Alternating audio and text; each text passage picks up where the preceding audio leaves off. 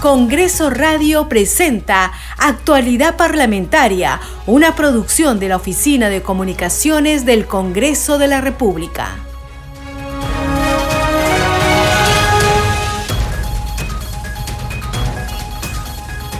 ¿Cómo están? Bienvenidos a su programa Actualidad Parlamentaria. Les saluda Carlos Alvarado y estos son los titulares. El presidente del Congreso de la República, José Williams, participó junto a la mandataria Dina Boluarte en la firma de la autógrafa de la ley que crea la Autoridad Nacional de Infraestructura, ANIN. William Zapata instó al Ejecutivo a que la iniciativa sea exitosa y eficiente para la nación y para que los más necesitados sean atendidos frente a los desastres naturales y se promueva el desarrollo y el crecimiento del país resaltó también el trabajo en conjunto del Ejecutivo y Legislativo en favor de la nación. La norma fue debatida y aprobada en el Parlamento Nacional. En la ceremonia, la presidenta de la Comisión de Descentralización, Diana González, indicó que la ley significa un punto de quiebre para la implementación de grandes obras en beneficio de la población.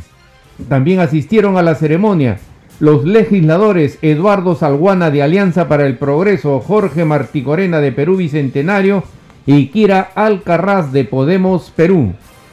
El diálogo en los grupos parlamentarios se ha intensificado a cinco días de la elección de la nueva mesa directiva del Congreso para el periodo anual de sesiones 2023-2024 las listas deben quedar conformadas y ser presentadas hasta 24 horas antes de la contienda electoral que será el 26 de julio próximo.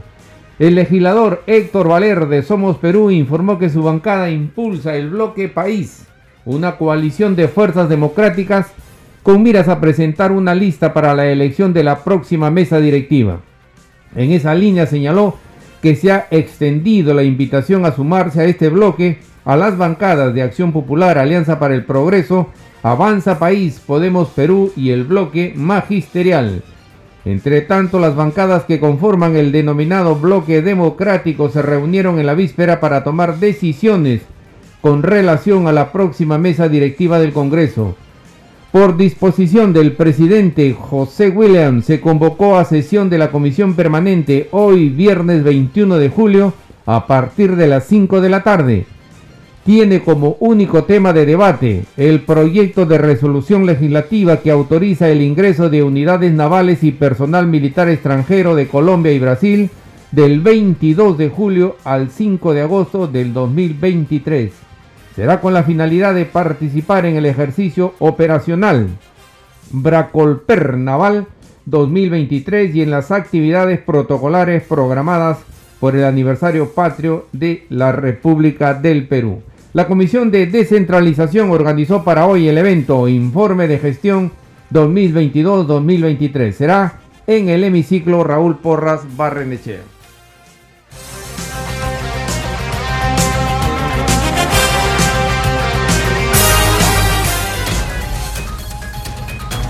Desarrollamos noticias en actualidad parlamentaria. El presidente del Congreso, José William, destacó la promulgación de la ley que crea la Autoridad Nacional de Infraestructura ANIN porque beneficiará al país permitiendo cerrar las brechas de servicios básicos. Resaltó también el trabajo en conjunto del Ejecutivo y Legislativo en favor de la nación. William Zapata participó en Palacio de Gobierno en la ceremonia de promulgación de dicha norma que debatió y aprobó el Parlamento Nacional. Tenemos sobre el tema el siguiente informe. Ya es ley. El presidente del Congreso, José Williams, acompañado de la titular de la Comisión de Descentralización, Diana González, llegó a Palacio de Gobierno para la firma de la promulgación de la ley que crea la Autoridad Nacional de Infraestructura, ANIN, por parte de la presidenta Dina Boluarte. En la ceremonia también estuvieron presentes congresistas coautores del proyecto de ley como lo son Eduardo Salguana y Jorge Martí Corena obras que pueden venir desde grandes carreteras o carreteras que se tienen que hacer de manera inmediata para solucionar problemas, embalses que se están dando, por ejemplo, en Piura y hay que romperlos para que el agua llegue al mar, grandes represas que necesitaríamos para el río N y otra clase de obras que, que muestran la visión de un Estado para hacer las cosas en el mediano y largo plazo y atacar de inmediato el corto plazo. Es importante también lo que se lee, ¿no? La forma como se va a elegir a la autoridad, la calidad de esta, la visión del proyecto. Pienso, señora presidenta, señor primer ministro, que esta es una iniciativa que debe ser impulsada, que debe nacer como corresponde, muy bien, para que tenga éxito. El presidente del Congreso, José Williams, además destacó la importancia de que el Ejecutivo y Legislativo trabajen rápidamente en favor de las obras públicas y prepararse para los efectos del fenómeno del niño. Por su parte, la congresista Diana González dijo que como Congreso corresponde la constante fiscalización de este nuevo organismo. Y desde el Congreso, en ejercicio de nuestras facultades de fiscalización, estaremos atentos a la implementación de la ley de la aprobación de su reglamento, de la designación regulada de su jefe y del concurso público de méritos. Necesitamos a los mejores para lograr ese ansiado cierre de brechas. Esta es una muestra más de que un trabajo técnico sobre nuestras coincidencias y no sobre nuestras diferencias pueden atender las verdaderas demandas de la población. Población que está a la espera de carreteras, viviendas, colegios, centros de salud. ANIN, a diferencia de la cuestionada Autoridad de Reconstrucción con Cambios, estará enfocada en la ejecución de proyectos emblemáticos de más de 200 millones de soles, así como de obras estratégicas para la prevención de desastres naturales. La presidenta de la República, Dina Boluarte, expresó su reconocimiento al Parlamento Nacional por el debate y aprobación de la ley que crea la Autoridad Nacional de Infraestructura ANIN. Fue durante la ceremonia de la firma de la autógrafa de la ley que crea la ANIN, una norma de gran trascendencia que es fruto del diálogo y el consenso, aseveró. Escuchemos como dijo la congresista de Arequipa, pues ahora Arequipa y a todas las regiones, desde Tacna hasta Tumbes y desde Puno hasta Loreto y pasando por nuestra costa, este gobierno estará presente a través de esta gran autoridad nacional de infraestructura. Ante la falta de obras, la respuesta del Estado siempre ha sido reactiva y ahí tenemos los ejemplos. Este gobierno se ha puesto como tarea resolver de fondo aquello que estoy diciendo. Vamos a dejar obras que perduren en el tiempo y les dé calidad de vida a nuestras hermanas y hermanos, como es el tema de saneamiento básico. En algún momento la ministra de Vivienda estaba en el norte y desde allí, a través de una videollamada, me decía no hay derecho y me mostraba que nuestras hermanas estaban caminando y durmiendo sobre el lodo, pues no hay derecho. Por eso que nos propusimos trabajar con el Congreso, a quien agradezco a los congresistas de haber tomado esta iniciativa legislativa con ese corazón patriota de atender las necesidades de la nación. Y estaremos haciendo que nuestras hermanas y hermanos puedan tener los espacios habituales y evitemos que caminen sobre lodo o duerman sobre lodo. Como gobierno presentamos al Congreso de la República y nuevamente reitero mi agradecimiento, señor presidente del Congreso de la República, señora congresista, señores congresistas, por haber unido los corazones y los sentimientos en esta nueva ley. Nuevamente reiterando mi agradecimiento al Congreso.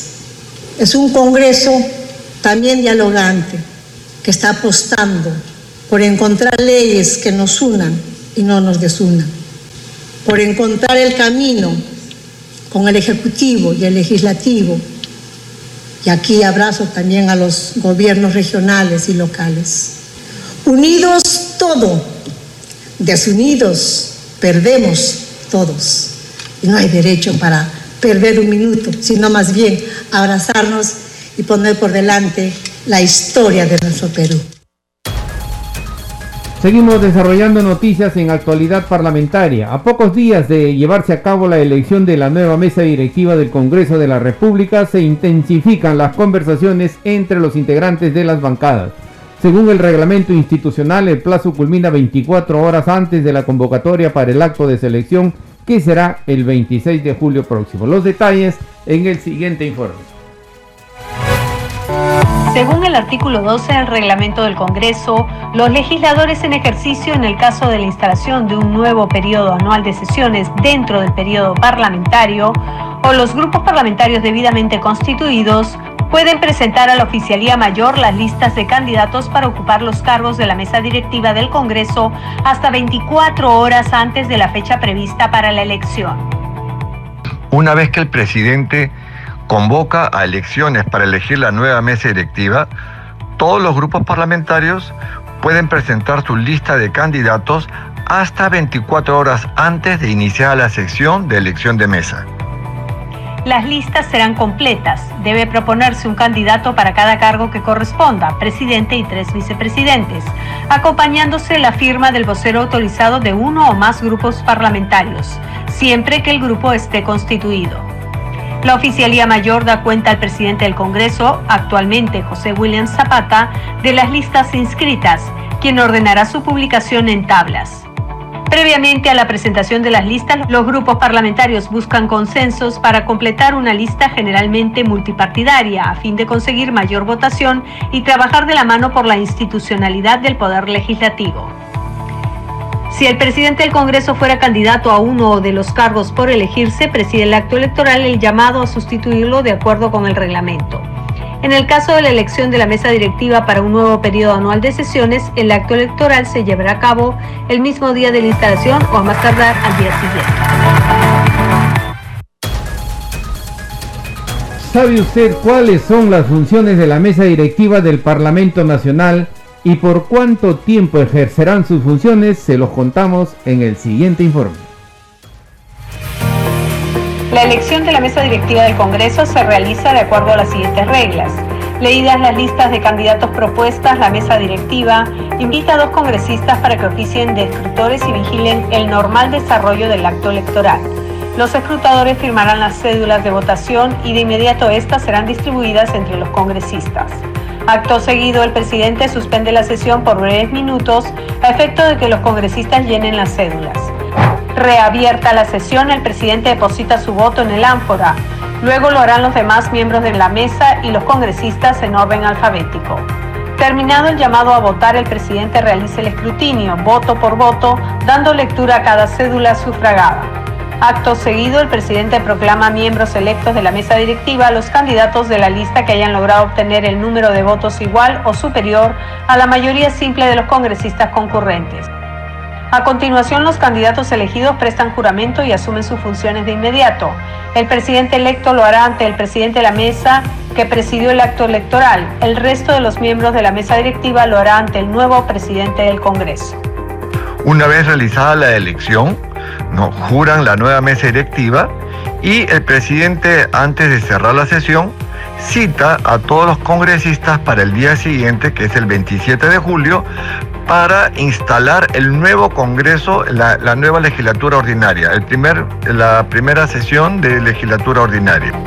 Elegida e incorporada a la mesa directiva del Congreso, el titular del Parlamento levanta la sesión citando a los congresistas a la sesión de instalación del nuevo periodo anual de sesiones para el 27 de julio. Que el Congreso en el año legislativo eh, que comienza en julio, el 27 de julio, hay dos periodos de sesiones llamadas legislaturas ordinarias. La primera comienza el 27 de julio y termina el 15 de diciembre. La segunda el 1 de marzo y termina el 15 de junio. Por lo tanto, lo que hacemos el 27 de julio es instalar la primera legislatura ordinaria del nuevo periodo parlamentario. Reunido el Pleno del Congreso el 27 de julio, el presidente procede a la instalación del respectivo periodo anual de sesiones y del primer periodo ordinario de sesiones, citando a los congresistas para la sesión solemne, oportunidad en la que la presidenta de la República, Dina Boluarte, dará su mensaje a la representación nacional.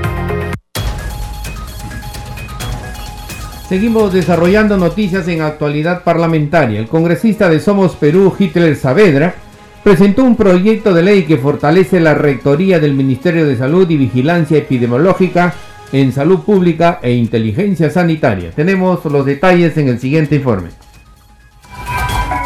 El fortalecimiento de la Rectoría del Ministerio de Salud en materia de vigilancia epidemiológica en salud pública, inteligencia sanitaria, brotes, epidemias, pandemias y otros para la prevención y control de enfermedades es el objeto del proyecto de ley 5576, cuyo autor es el congresista Hitler Saavedra. Ello será posible bajo la conducción del MINSA a través del Centro Nacional de Epidemiología, Prevención y Control de Enfermedades y del Sistema Nacional de Vigilancia Epidemiológica en Salud Pública e Inteligencia Sanitaria. Su ámbito de aplicación es para todas las entidades que forman parte del Sistema Nacional de Salud y que realizan acciones relacionadas a la vigilancia epidemiológica en nuestro país. Para tal efecto, se deberá formular y proponer la normativa de la materia, desarrollar la investigación epidemiológica y el entrenamiento especializado en epidemiología del recurso humano del sector. El Centro Nacional de Epidemiología, Prevención y Control de Enfermedades es el centro de enlace con la Organización Mundial de la Salud en el marco del Reglamento Sanitario Internacional y lidera la preparación, respuesta y control frente a pandemias y otros eventos de importancia para la salud pública. Toda persona natural o jurídica dentro del ámbito nacional está obligada a notificar o reportar todo daño evento de importancia en salud pública, brote o epidemia a la instancia de salud correspondiente a su jurisdicción la Red Nacional de Epidemiología, RENACE, está constituida por los establecimientos de salud públicos, privados o mixtos, así como por los servicios médicos de apoyo que coordinan y realizan actividades de vigilancia en epidemiología, de identificación, investigación y prevención, así como de control de brotes y epidemias en los diferentes niveles de gobierno, nacional, regional y local.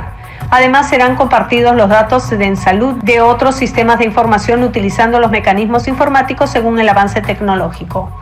El Centro de Epidemiología promoverá el fortalecimiento de competencias del recurso humano en coordinación con la Escuela Nacional de Salud Pública y otras instituciones universitarias. Seguimos desarrollando noticias en actualidad parlamentaria.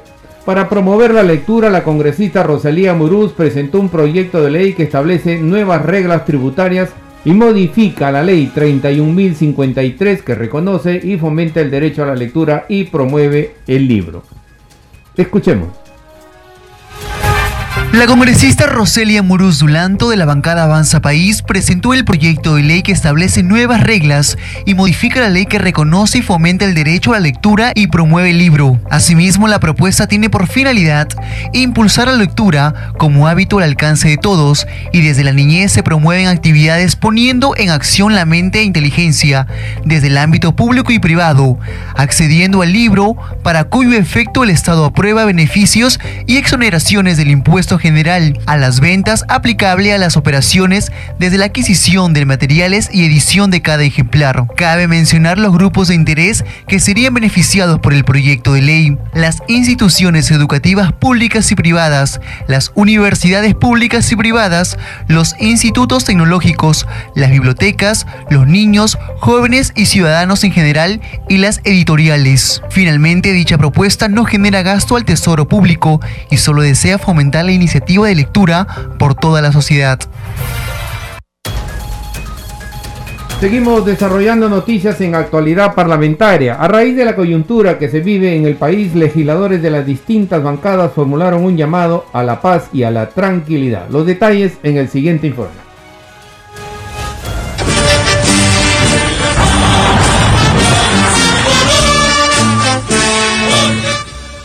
Perú te quiero, por eso te protejo. El pueblo que trabaja no quiere destrozos. Es el mensaje que colocó la primera vicepresidenta del Parlamento, congresista Marta Moyano, en su cuenta de Twitter. La publicación va acompañada de un video donde se observa a ciudadanos con carteles mostrando su apoyo a la Policía Nacional. Mientras tanto, el tercer vicepresidente del Congreso, congresista Alejandro Muñante, se pronunció por la manifestación de quienes rechazan la violencia. Eso luego de que reportes periodísticos dieran cuenta de movilizaciones por la paz registradas en las principales calles del centro de Lima. El congresista destacó el pedido de paz de los ciudadanos, así como su derecho al trabajo. Por su parte, la congresista Rosángela Barbarán indicó que los peruanos tienen el derecho de expresar su dolor, su hartazgo y desconfianza con protestas pacíficas, pero remarcó que estas manifestaciones podrían ser utilizadas políticamente. Mediante un video en su cuenta de Twitter, el congresista Roberto Quiabre indicó que es momento de sumar y no de dividirnos, buscando dejar de lado la violencia y salir adelante con paz y unidad. Dejemos atrás la violencia, la desunión, la discriminación y busquemos que juntarnos, de sentirnos orgullosos de ser peruanos, de saber valorar nuestra independencia, nuestra libertad, nuestra fortaleza que está en el capital humano, las mujeres, los jóvenes, y los viejos, que son los que nos dan las lecciones de experiencia. Unidad y paz es lo que necesitamos. Con unidad y paz vamos a poder superar este mal momento que estamos viviendo. Vamos muchachos, juntos somos fuertes y siendo fuertes haremos más grande nuestro país. Y el congresista Eduardo Salguana rechazó los disturbios y quema de la prefectura en Huancavelica, el bloqueo de la carretera en Arequipa y Cusco, indicando que la violencia es inaceptable en el Perú, pues afecta a la economía y a la imagen de nuestro país hizo un llamado a buscar el consenso y el diálogo.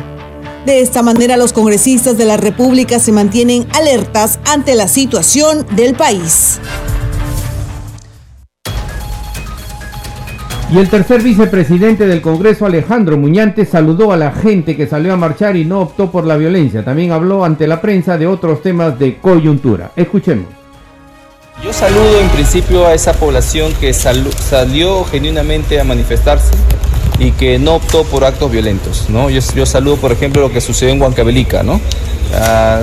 Ni bien la población salió y un desadaptado quemó una caja de cartón en la puerta de la prefectura, inmediatamente creo que eso surtió efectos porque las personas finalmente se dispersaron y se fueron a sus casas. Yo no continuó más las protestas allá. Entonces, hubo, hay gente que sí considera y ha, sido concientizado durante todo este tiempo que no se puede hacer de la violencia una herramienta para proponer sus ideas, ¿no?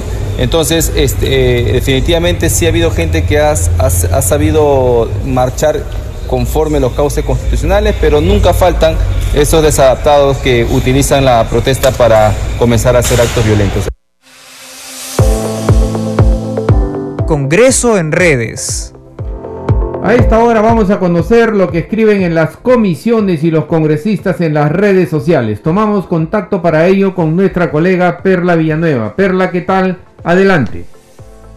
Sí, Carlos, muchas gracias. Empezamos con el tuit de la congresista Jessica Córdoba, quien indica que por los hermanos pescadores se reunió con el presidente del Consejo de Ministros, Alberto Otárola, el ministro de la Producción, Raúl Pérez Reyes, la viceministra de Pesca y Acuicultura, Úrsula León, los congresistas por Lambayeque y los representantes de los pescadores de la región para abordar sobre la grave crisis que viene afrontando el sector pesquero por la suspensión de pesca de anchoveta debido al cambio climático y la proximidad del fenómeno El Niño. En esta fructífera reunión, el Premier se comprometió a tomar las medidas necesarias para la reactivación del sector pesquero, las mismas que se harían efectivas en las próximas semanas, a lo cual estaré atenta, afirma la congresista Jessica Córdoba, quien en una segunda publicación también informa que el presidente del Congreso, José Williams, firmó la autógrafa de ley de su autoría que establece normas complementarias para la ejecución del programa del vaso de leche. Esta iniciativa, que pronto se convertirá en ley, dice la legisladora, busca proteger a más de 2.120.000 peruanos entre niños, adolescentes, gestantes y madres en periodo de lactancia, ancianos y personas afectadas por tuberculosis, así como reactivar la ganadería lechera a nivel regional y nacional dinamizando la economía de este importante sector y por lo tanto del Perú. Tenemos también la publicación en el Twitter del Congreso del Perú. En la primera se informa que se ha citado a la sesión de la Comisión Permanente para hoy viernes 21 de julio a partir de las 5 de la tarde. Y en la segunda publicación del Congreso en el Twitter se destaca leyes para ti utilizando este hashtag los adultos mayores en situación de desprotección familiar deben ser prioridad en nuestra sociedad. Conoce más de la ley 31781 que los beneficia. El Congreso de la República hace leyes para ti y se comparte un video con más información sobre esta ley para beneficio de las personas adultas mayores. Hasta aquí Congreso en redes, Carlos, regresamos contigo. Gracias Perla, nuestra colega Perla Villanueva con el segmento Congreso en redes. Este programa se escucha en las regiones del país gracias a las siguientes emisoras. Radio Inca Tropical de Abancaya Purímac, Cinética Radio de Ayacucho, Radio TV Shalom Plus de Tingo María, Radio Las Vegas de Mollendo Arequipa, Radio Star de Mollendo Arequipa, Radio Madre de Dios de Puerto Maldonado, Radio Amazónica de Satipo en Junín, Radio TV Perú de Juliaca Puno, Radio Amistad de Lambayeque, Radio El Pueblo de Ayacucho, Radio Satel Perú de Lampa en Puno, Radio La Voz del Valle de Aplao en Arequipa, Radio Líder de La Unión en Piura, Radio Victoria de Ocros de Huamanga, Ayacucho. Estos son los titulares de cierre. El presidente del Congreso de la República, José Williams, participó junto a la mandataria Dina Boluarte en la firma de la autógrafa de la ley que crea la Autoridad Nacional de Infraestructura, ANIN. William Zapata instó al Ejecutivo a que la iniciativa sea exitosa y eficiente para la nación y para que los más necesitados sean atendidos frente a los desastres naturales y se promueva el desarrollo y el crecimiento del país resaltó también el trabajo en conjunto del Ejecutivo y Legislativo en favor de la nación y la norma fue debatida y aprobada en el Parlamento Nacional. En la ceremonia, la presidenta de la Comisión de Descentralización, Diana González, indicó que la ley significa un punto de quiebre para la implementación de grandes obras en beneficio de la población. También asistieron a la ceremonia los legisladores Eduardo Salguana de Alianza para el Progreso, Jorge Marticorena de Perú Bicentenario y Kira Alcarraz de Podemos Perú. El diálogo en los grupos parlamentarios se ha intensificado a cinco días de la elección de la nueva mesa directiva del Congreso para el periodo anual de sesiones 2023-2024. Las listas deben quedar conformadas y ser presentadas hasta 24 horas antes de la contienda electoral que será el 26 de julio próximo. El legislador Héctor Valer de Somos Perú informó que su bancada impulsa el bloque País, una coalición de fuerzas democráticas con miras a presentar una lista para la elección de la próxima mesa directiva.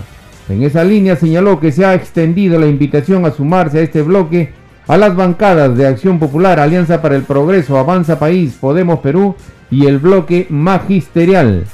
Entre tanto, las bancadas que conforman el denominado bloque democrático se reunieron en la víspera para tomar decisiones con relación a la próxima mesa directiva del Congreso.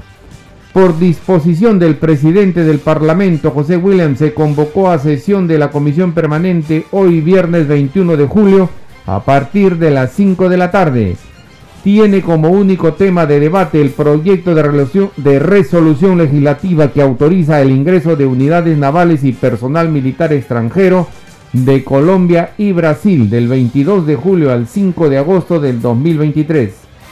Será con la finalidad de participar en el ejercicio operacional Bracolper Naval 2023 y en las actividades protocolares programadas por el aniversario patrio de la República.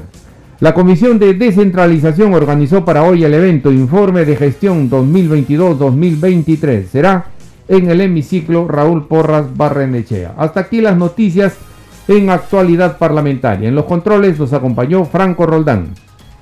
Saludamos a Radio Luz y Sonido de Huánuco, Radio Capullana de Suyana Piura, Radio Sabor Mix 89.9 FM de Quillo en Yungay, Ancash. Radio Mariela de Canta, Radio Sónica de Ayacucho, Radio Estéreo 1 de Jauja Junín, Radio Acari de Arequipa, Radio Continental de Sicuani en Cusco y Radio Star Plus de Nazca en Ica que retransmiten nuestro programa. Hasta el lunes.